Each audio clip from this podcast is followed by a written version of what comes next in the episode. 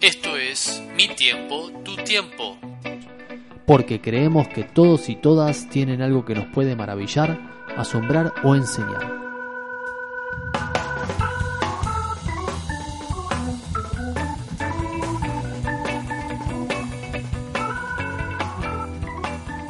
Y lo prometido es deuda. En este capítulo tenemos la segunda parte de la charla con Gladys, una exquisitez en la cual seguimos charlando de muchísimos conceptos de física cuántica, del mundo, de la sociedad y del futuro de las personas. Así que sin más preámbulos, pasemos a la entrevista.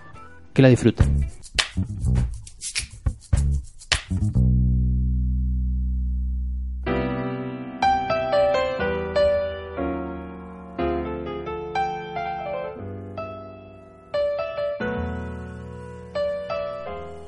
Espectacular. Ah, bueno. ¿Cómo estás hasta acá? Bien. Bueno, te quiero preguntar, ¿cuándo fue la última vez que aprendiste algo? Y si te acordás, ¿qué aprendiste? Aprender. Lo que pasa es que como soy observadora todo el tiempo estoy aprendiendo. Bien. Por ejemplo, eh, entramos, justo le contaba a Iván, entramos en el aeropuerto que era como bajarte en Diagonal Norte. Yo no voy mucho a Capital, pero ya llegar a dia- eh, por subte a Diagonal Norte y tratar de buscar la boca por la que tengo que entrar, ya para mí es un laberinto. Vengo de acá que no me muevo mucho de donde estoy. Sí. y entrar al aeropuerto de San Pablo y ver de ese laberinto l- que dice vuelos internacionales, to- 500.000 flechas para todos lados. Y Daniel estaba, mira por acá, mira para allá, por dónde tengo que ir, voy a preguntar por acá, voy a para allá. Y yo le digo, pará, observa, nadie mira los carteles, todos miran el celular. Fíjate, porque esto se debe meter en algún sistema que Sí. los está monitoreando hacia qué lugar tienen que ir. Sí. Dicho y hecho, estaban haciendo eso. Lo que pasa es que como son de San Pablo y están acostumbrados a manejarse con la tecnología, ellos ya tienen datos.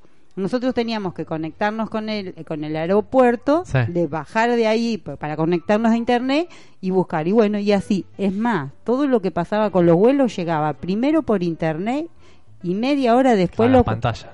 de media hora después lo informaban en ¿viste? por los Sí, micrófonos. entonces vos de- entonces le- Daniel que yo lo vengo machacando con el libro este que escuché ayer le digo le di- me, me, me mira y me dice no hay nada que hacerle ¿eh? es la tecnología todo llegó antes que lo que que dijeron ahí funcionalmente entonces le- entonces yo le decía a él sabes cuál es el secreto yo no entiendo nada le digo porque no entiendo mucho de tecnología Sí. pero los observo y me guío por los que van adelante que están más cancheros.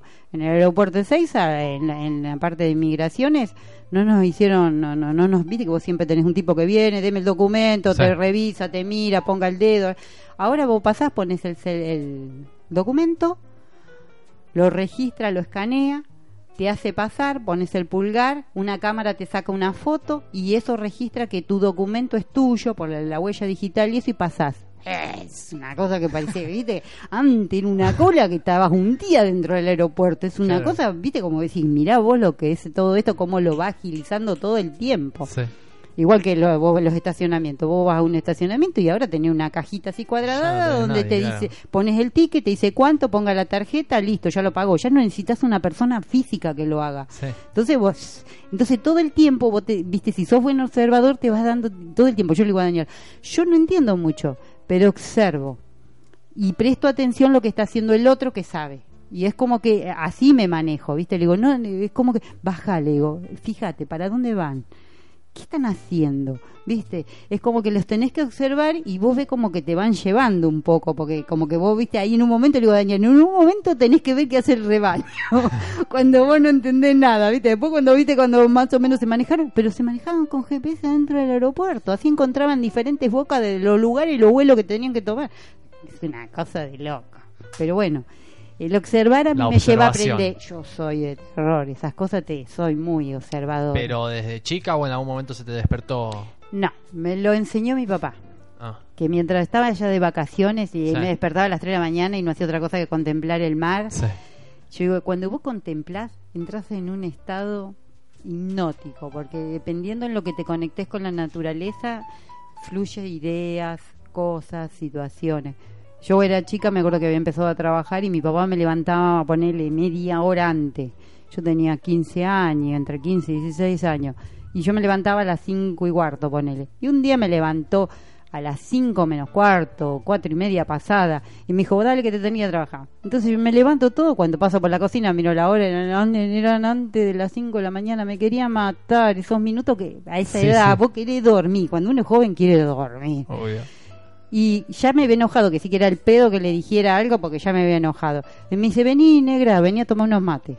Entonces me llevaba al fondo, contra el fondo, y me dice, mira qué lindo cómo amanece. Observa. Y creo que eso me lo, eso es lo que más recuerdo. Eso era, él era sentate y observa. Mira cómo amanece, cómo cantan los pajaritos. Yo por dentro lo repudiaba. ¿Viste cuando odias esas cosas de tu Sí. Lo repudiaba por dentro. Y después, hoy, cuando me veo a las 3 a 4 de la mañana mirando ese lugar, donde me baja un montón de ideas, donde gracias a eso resuelvo un montón de cosas, yo digo, la puta madre, me estaba enseñando algo tan útil en la vida Claro. que hoy los coach lo que más ex- enseñan es la observación. Si vos sos buen observador, tenés un parte del camino ganado en lo que haces. Entonces yo decía, eh, entonces a veces cuando me doy cuenta que por ser observadora me doy cuenta de un montón de cosas, yo digo, ay Dios, yo pensá que cuando uno era chico lo, re- lo reputeaba cuando me hacía tal cosa. Y digo, y uno terminó aprendiendo a ser observador, porque viste que los, los viejos tenían esa costumbre de sentarse afuera, tomar Sí. mate, Sí. charlar. Y bueno, era una forma de contemplar la vida y ver cómo lo resolvían. Pero bueno, eh, bien aprendido, con el tiempo uno después agradece lo que aprendió de chico. Tarda un tiempo. Bueno, eh, por eso por, Por eso, eso- era parte de este podcast de, de esto, ¿entendés? O sea, quizás esto lo puede escuchar alguien más que después decís, ah, mira, qué piola esto, o sea, voy a empezar a ser un poco más observador, voy a parar la pelota. claro, por ejemplo, a mí me ha pasado, por ser observadora nada más. Sí, eh, por ejemplo, nos fuimos a Lobos. sí, Y, y en un momento salíamos de un parque, un parque que hay, hay municipal, así parecido al Parque Loma, Sí. pero es de Lobo, muy lindo, el lugar hermoso, está muy bien cuidado. Y salíamos de ahí y acostumbrado a cómo se maneja en Capital, venía un auto y, y, y Daniel salió del coso. sí. Y el tipo lo puteó. Cuando salió, salió Daniel, y entonces yo estudiaba qué había pasado, por qué El tipo te tendría que haber dejado pasar. No, el tipo vive en Lobos. Sí. Ellos están acostumbrados a transitar tranquilo, Ah, a contemplar el lugar donde Sí, están y pasa y pasa uno y le da el permiso al otro. claro. Y Daniel que viene de manejar en Capital, que es una selva, que si no metiste la trompa del auto no pasás, es otro sistema. Entonces le digo, Daniel, le digo, te puteó porque se asustó. Está Sí. acostumbrado que acá no hacen esas cosas y cuando esa reacción fue del susto que te puteó. Claro. Le digo, para mí fue desagradable, le digo porque es feo que te esté, que, que a vos te estén puteando y yo estoy al lado tuyo, y es desagradable para el que está ahí, le digo, Sí. porque yo no lo hice, Sí. yo no lo hubiera hecho, porque yo soy más tranquila para manejar, pero bueno, eh, entiendo que las habilidades que él tiene, que las adquirió en Capital, no son las mismas que hago yo a la vuelta en Monte Grande. No, seguro. Y, y le digo, el tipo te puteó porque se asustó, no esperó que vos metieras la trompa del auto. Esa frenada de golpe hizo de que él se asustara, por eso te puteó. Y vos te equivocaste porque no estás en capital, estás acá en otro lugar donde están manejando más tranquilo. Claro, que las reglas Entonces, son otras. A ver, la observación fue mía Sí. De qué fue, por qué esa situación desagradable se había armado en dos segundos. Y Sí. fue simplemente porque uno se asustó, el otro tenía esa habilidad de manejar así en otro lado y no era. Digo, baja acá, porque acá viniste a disfrutar del lugar, que sí que no hay apuro, no tenés que ir al trabajo. Ellos tienen otro sistema para manejarse más tranquilo acá en la cosa y uno vino acá y se tiene que adaptar a las reglas de acá. Entonces, lo primero que tenés que aprender es a ser observador dependiendo a dónde vas. Entonces, bueno, me dijo, sí, bueno, no me di cuenta. Sí, yo sé que no se dio cuenta. Ninguno de los dos se dio cuenta porque fue la reacción. Y yo pude decodificar por qué los dos... eh, Daniel no dijo nada, ¿viste? Porque es como que, ¿viste? Eh, eh, como él es como, vamos a decir, no le afecta mucho. Sabe manejar eso de que por ahí hay una situación medio desagradable y él es como desapegado de cualquier emoción que circunstancia. Entonces como que me dice, uh, sí, no tenés razón, no me di cuenta. Digo, yo sé que no te diste cuenta, porque son habilidades que vos manejas en capital, viniste acá a un lugar más tranquilo y ellos Obvio. no lo registraron, Sí. simple. Pero bueno, la observación me permite entender al otro lo que le está pasando cuando me está diciendo algo. y no ser funcional a la agresión del otro. Y bueno, así que bueno. Por eso digo que todo el tiempo aprendo. Si vos sos observador, vas a aprender todo el tiempo.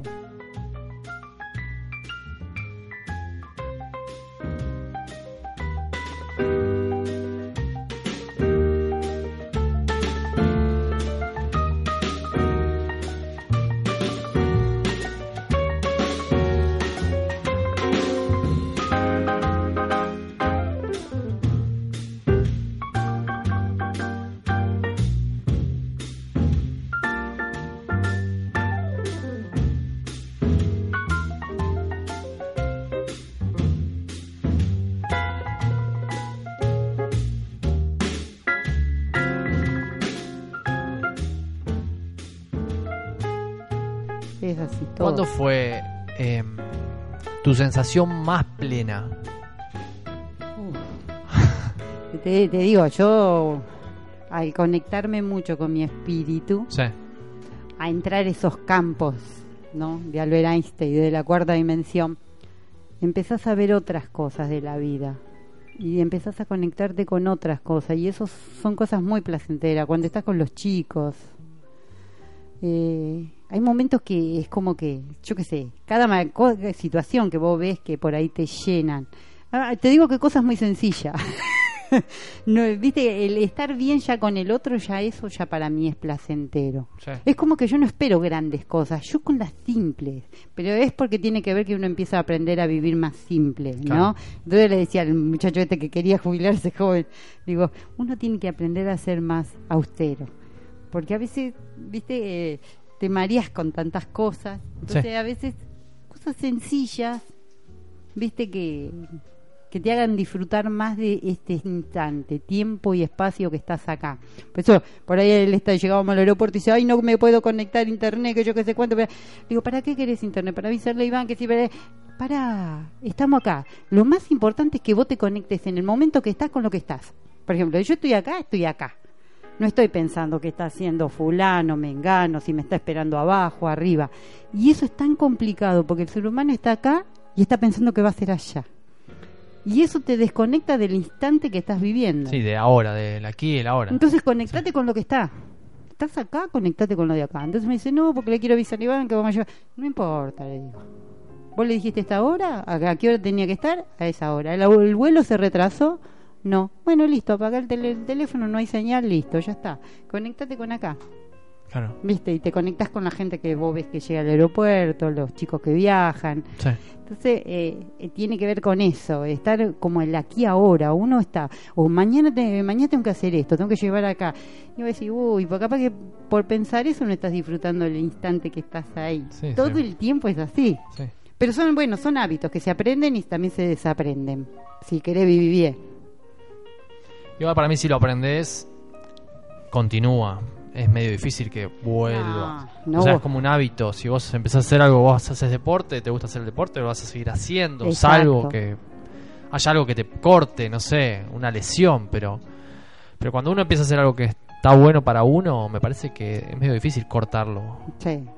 No, no, no, no podés porque si encontraste el placer en, Claro. en cosas sencillas y encontrarle la vuelta que otra cosa no te saque de tu lugar, Sí. porque todo el tiempo es un desafío. Sí, sí. es una prueba. A ver que- cómo venís con esta materia. Entonces, vos- todo el tiempo es, estoy aquí ahora.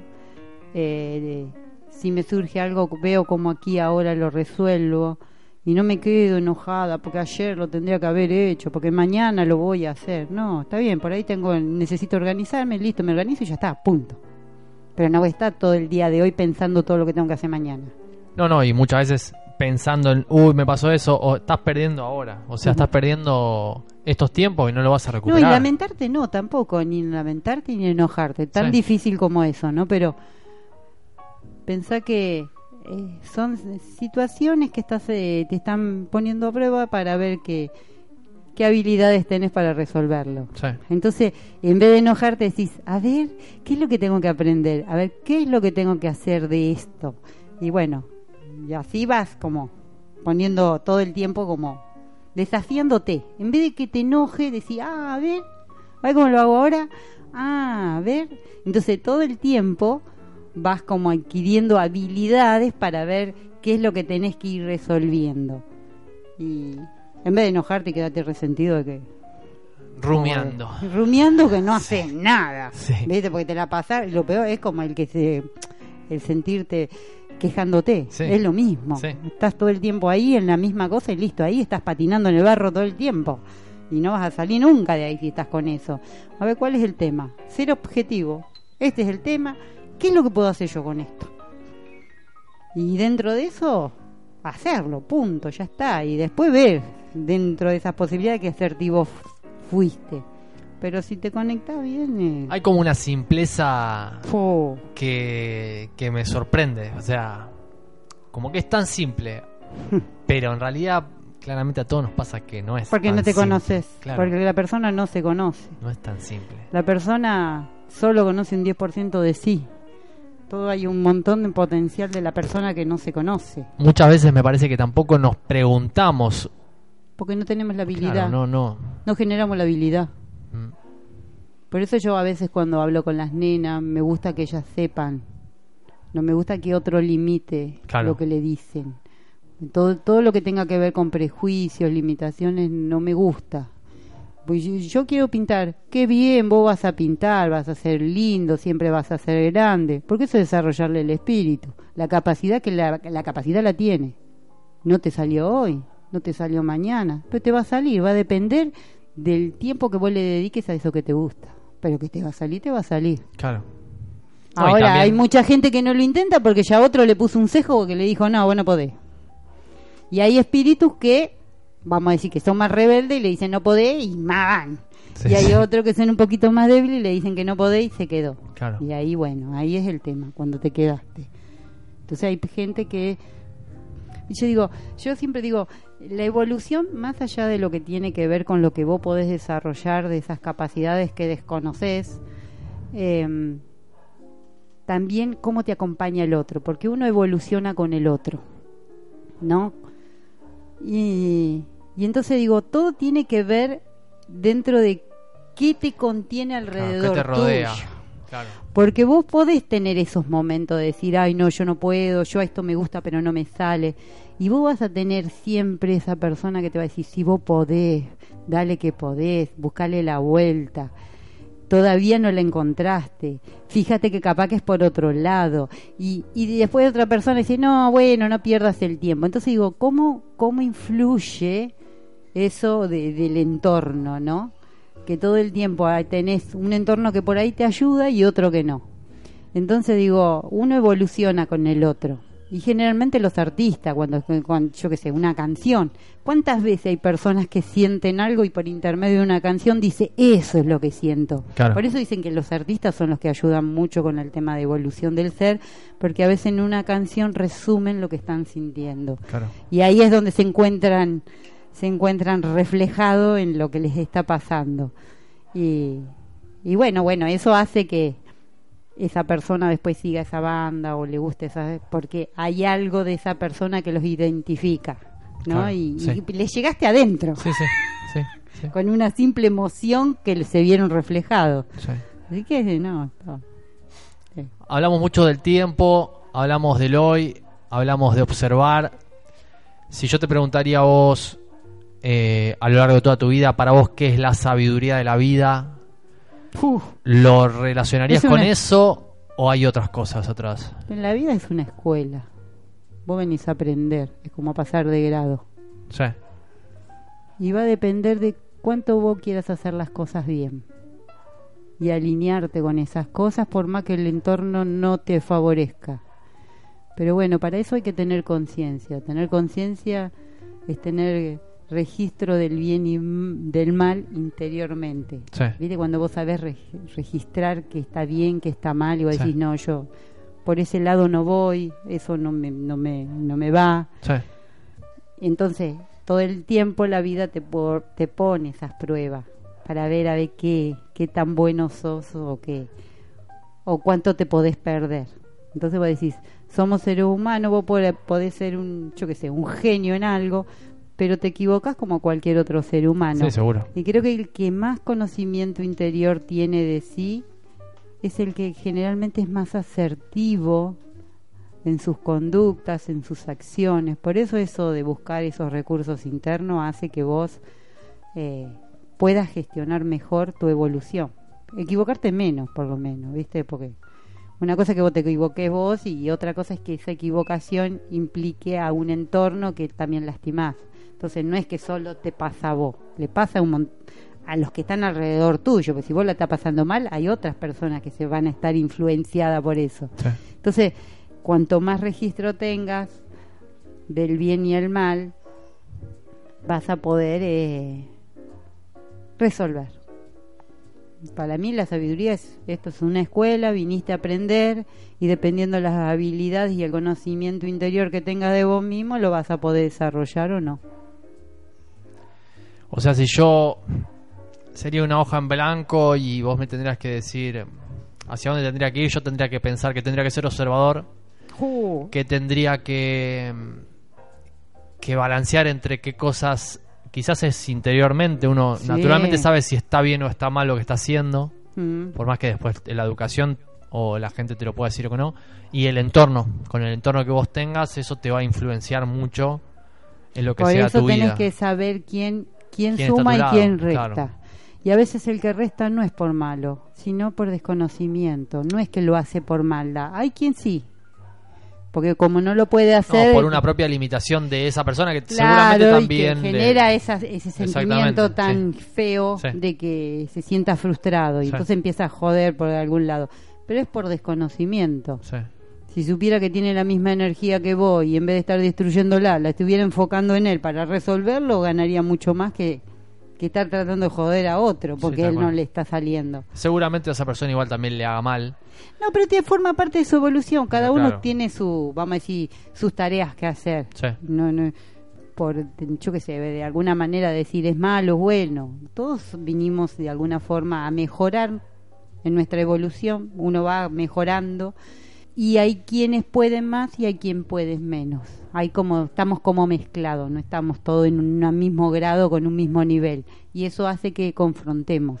Y la idea sería que en el intercambio de, de no confrontar uno aprenda, porque yo qué sé, vos sos un buen músico y mm, yo soy instructora de, de, de fitness y por ahí puedo armar una coreografía. Entonces, lo mío es bailar, lo tuyo es hacer música. A ver, yo te enseño cómo, cómo con una música una coreografía. A ver, vos me enseñas un, un tema musical, yo te muestro y hacemos una Claro, colo- complementarnos. complementar o haces una colaboración o haces un intercambio de conocimiento donde a mí me va a servir lo que vos me vas a enseñar como música y a vos te va a servir porque capaz que te sirve para otra cosa después de eso sí obvio para cualquier cosa. Entonces vos decís, eso es como lo que yo sé y lo que vos sabes, de alguna forma nos potencia a los dos porque los dos hacemos intercambio de conocimiento.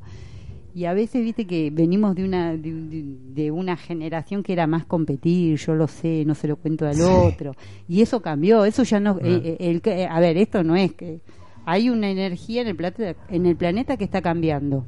Y ya no es más esta la competencia.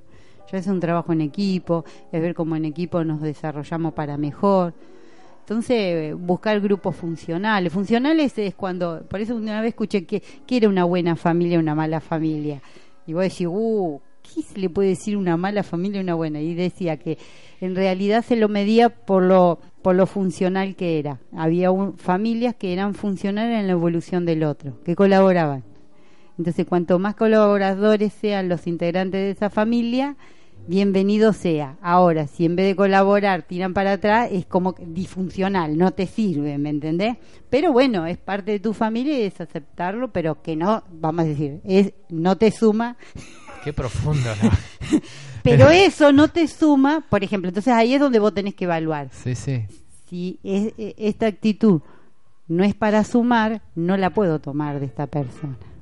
¿Me entendés? sí es fuertísimo lo que estás diciendo me parece que Pero es respetar, porque el otro es porque no sabe, Sí. no es por malo que lo está haciendo, es porque no sabe, no lo pudo hacer él. Pero hasta uno decodificar eso, quizás cuando uno tiene padres, como ese tiene ese rol, vos decís, no, pero me la está diciendo de una manera, y uno naturalmente lo toma y al final te estás restando, digamos, en vez de que sumando. Entonces, esa diferencia es... Hay una, tiene, tiene que haber una evolución muy grande, me parece, la persona. No, vos lo primero que tenés que registrar qué funcional puede ser en tu vida. Entonces vos decís, que, a ver, vos, por ejemplo, vos venís y me decís, pero vos no haces esto, vos no haces lo otro, que yo, no te conviene hacer eso, que yo, y yo, y yo me pregunto, y vos, a ver, yo miro desde este lado y le digo, vos sos exitoso en esto, sos exitoso en el otro, sos exitoso en esto, y me puedo encontrar con que vos no sos muy exitoso en lo que estás haciendo en tu vida. Entonces, en realidad estás estás como disparando cosas, gatillos tuyos en mí. espejo. claro, entonces vos vas a tomar de gente que vos sepa que le va bien en lo que está haciendo, que lo que hace lo hace de onda. Vos te das cuenta de eso, la gente que lo hace sin ningún interés. Entonces, de eso tomalo. Porque siempre va a haber un consejo bueno, porque son gente que siempre va a tratar de que el otro crezca. Ahora, si el otro, el comentario que te da es negativo, viste, vos, no podés decir nada más que reírte, decirle, bueno, está bien, viste, pero, viste, porque no, a no todas las personas le interesa saber que está equivocado. No. a veces no, le interesa. ¿Viste? ¿Vos te acordás de una conversación que tuvimos que, que decíamos, no, porque a los chicos le hace mal las explosiones? Y decía, no, pero si es sordo, ¿cómo le va a hacer mal? Y el otro dice, no, eso no es eso, pero te das cuenta que es ignorancia. ¿Qué te vas a poner? Tenés que dejarlo pasar.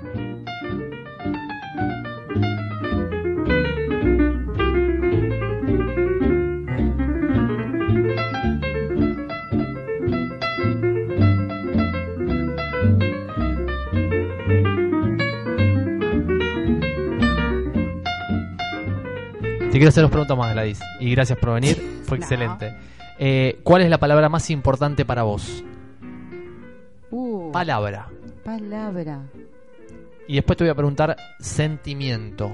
Entonces, palabra, capaz que importancia, ¿La importancia en qué? A ver, no entiendo. Que a vos te suene y que vos digas, para mí esta palabra es fuerte, tiene un gran sentido y debería utilizarse más, o, o está bien como se utiliza, pero genera algo en mí que me cambiaría. No te quiero decir ninguna mía porque te estaría como llevando, entonces no. Uy. Plenitud. Estar así con todo el entorno familiar a mí es una palabra que, que te completa, porque es, es como tener todo. Plenitud es como tener todo. Bien. Y plenitud puede ser un sentimiento también. Sentimiento Exactamente, de plenitud. porque la, plenitud es, como todo y no tiene que ver en, la plata, sino tiene que ver en, esas emociones en plenitud que vos tenés, en estar en familia, estar de vacaciones, es todo eso pleno que te hace disfrutar de lo que tenés. Entonces, esa es una palabra.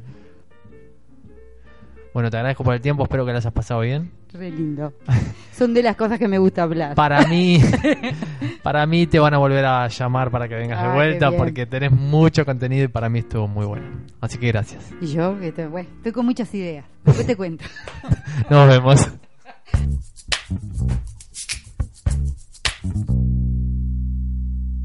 Como siempre, gracias por escucharnos. Nos vemos en las redes, envíen sus comentarios y muchas gracias por el cariño de siempre, cada semana a semana. Les mando un abrazo grande, yo soy Juanma y nos vemos en la próxima Tu tiempo, mi tiempo.